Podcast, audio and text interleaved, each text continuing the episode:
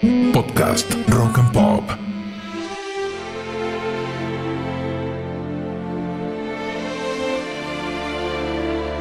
El mar de Borneo se agitaba con furia en una noche fría y oscura. El viento azotaba contra la isla y cada uno de sus habitantes, por diferentes razones, temía por su vida. A lo lejos, cuatro calaveras navegaban desafiando las leyes de la física y a los dioses que hacían fuerza para hundirlos. A bordo de ellos viajaba Sandokan, el temible jefe de los piratas de la isla de Montprasén, junto con sus 400 valientes tigrecillos.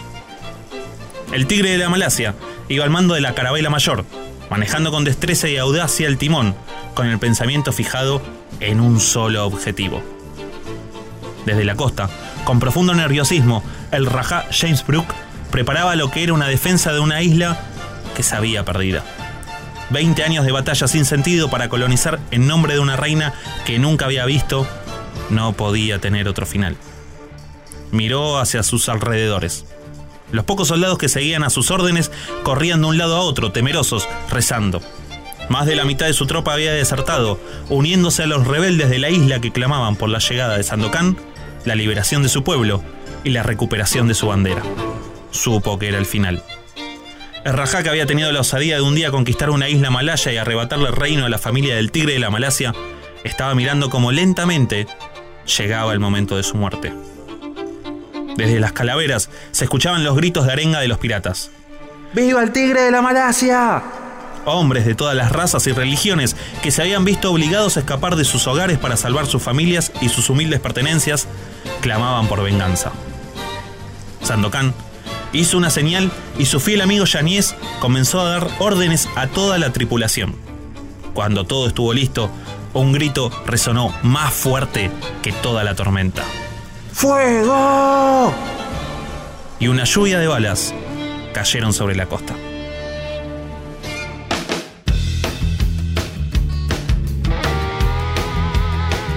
Bienvenidos remadores a una nueva entrega de Manual para Sobrevivientes.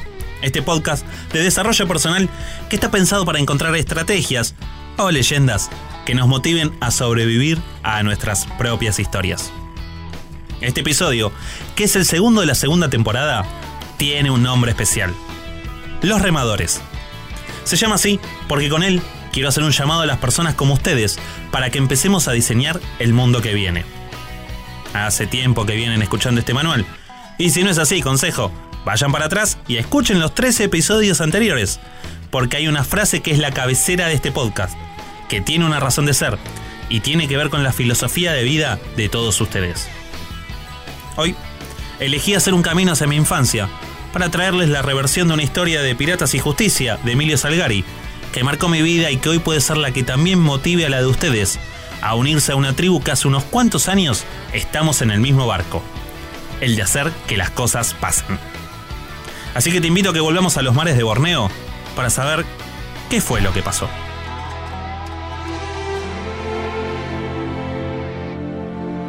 Los pocos soldados que estaban en posición respondieron con poco éxito al fuego enemigo. En cuestión de minutos, los barcos llegaron a la costa y más de 300 tigrecillos desembarcaron sin mayor resistencia. James Brooke dio algunas órdenes a sus soldados, miró su ejército diezmado y decidió escapar. Sandokan, que observaba todo desde el timón, dio la orden de abrir un cañón contra el muelle y de un salto desembarcó con agilidad y destreza. Y al llegar a la costa, corrió hacia el hombre del cual había jurado vengarse hacía 20 años, atravesando con una velocidad digna de un felino el campo de lucha. El inglés vio llegar su final. Frenó su cobarde carrera y sacó con nerviosismo su pistola, la cual apuntó con poca dirección. Y la bala pasó rozando el turbante de Sandokan, quien ni siquiera atinó a esquivar la bala. Intentó volver a disparar, pero antes que pudiera apuntar, el tigre saltó sobre él y le dio un golpe en la cara con la empuñadura de la espada, tumbándolo. Pelea, cobarde, defiéndete como un hombre, gritó Sandokan y arrojó su espada hacia un costado, esperando que el Rajá se pusiera nuevamente de pie, pero este se quedó tirado en el suelo, temeroso. Poco le costó despojarlo de sus armas y atarlo. El grito en la isla fue unánime. ¡Viva el tigre de la Malasia! A la mañana siguiente, Sandokan ordenó embarcar a Rajá en un bote, junto con un remo y provisiones para tres días. Luego, se dirigió hacia su gente. Tigrecitos, tigrecillas, hombres y mujeres libres de los mares de Borneo, hoy hemos recuperado nuestra identidad y libertad. Lo hemos logrado gracias a la tenacidad, al coraje y a la valentía que han demostrado ante cada circunstancia. En las tormentas más difíciles hemos seguido remando, convencidos de nuestro sueño, y esa obstinación nos ha hecho triunfadores.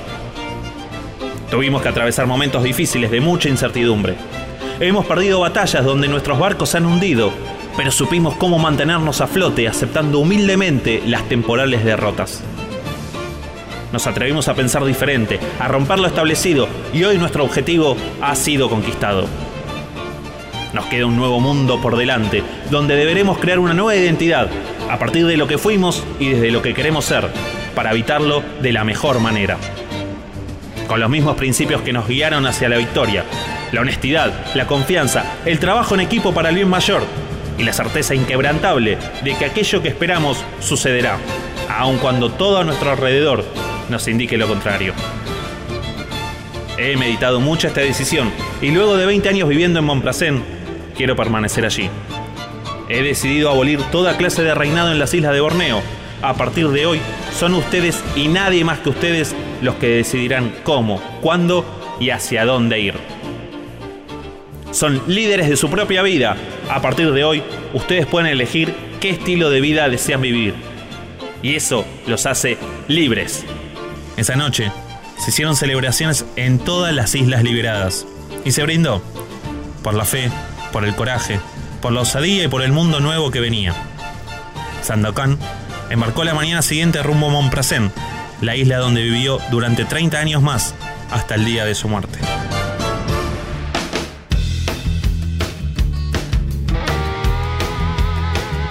Queridos amigos y amigas, siento que desde hace muchos años se está creando un mundo nuevo.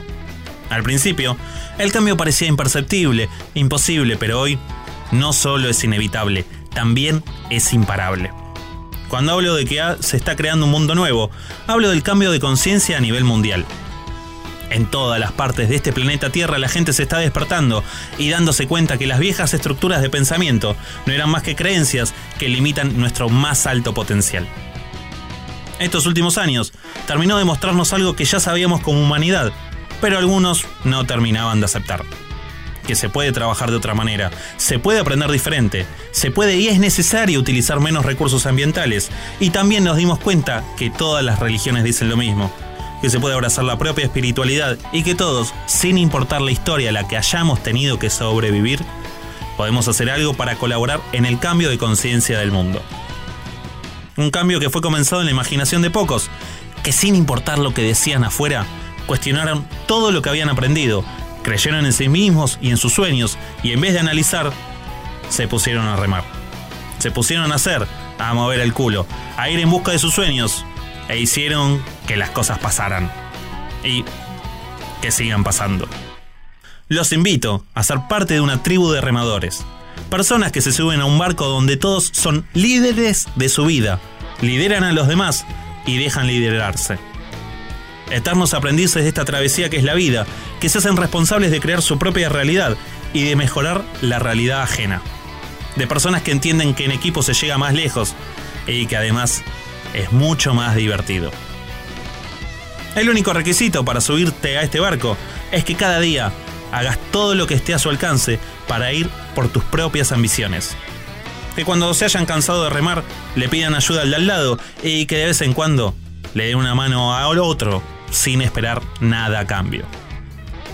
Vamos a un lugar donde hay espacio para todos, donde no se compite, se comparte, donde el bien colectivo es consecuencia del bienestar individual, donde estar recontra loco es considerado normal, un lugar donde desafiar lo que creemos no se castiga, se premia.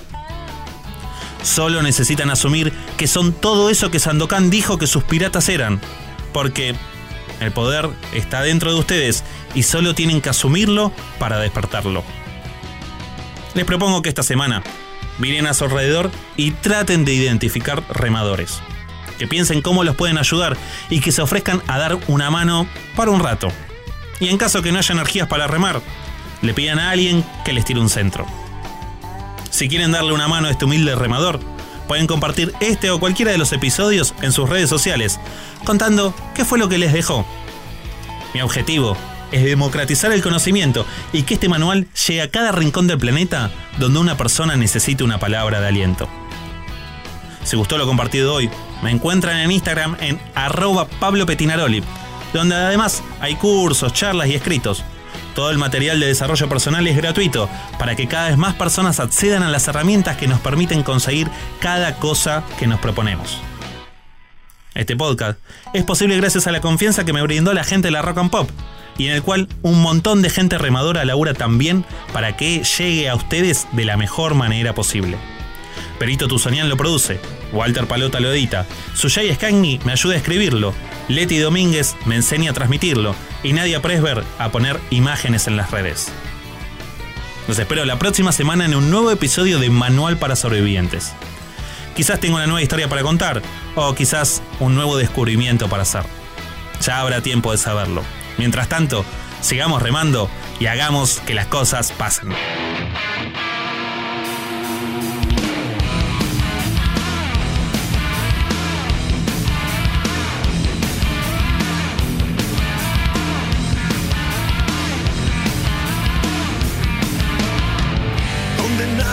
Condenado a la sed de ser. Siempre que hay vida habrá esperanza. Se suda sangre por florecer y marchitarse con poco alcanza.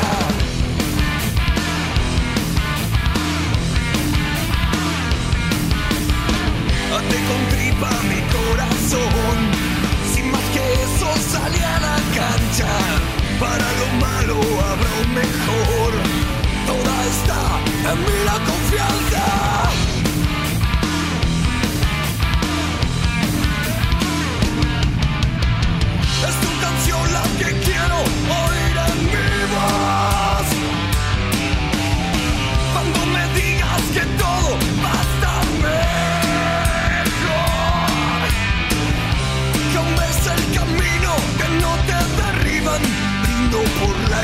you.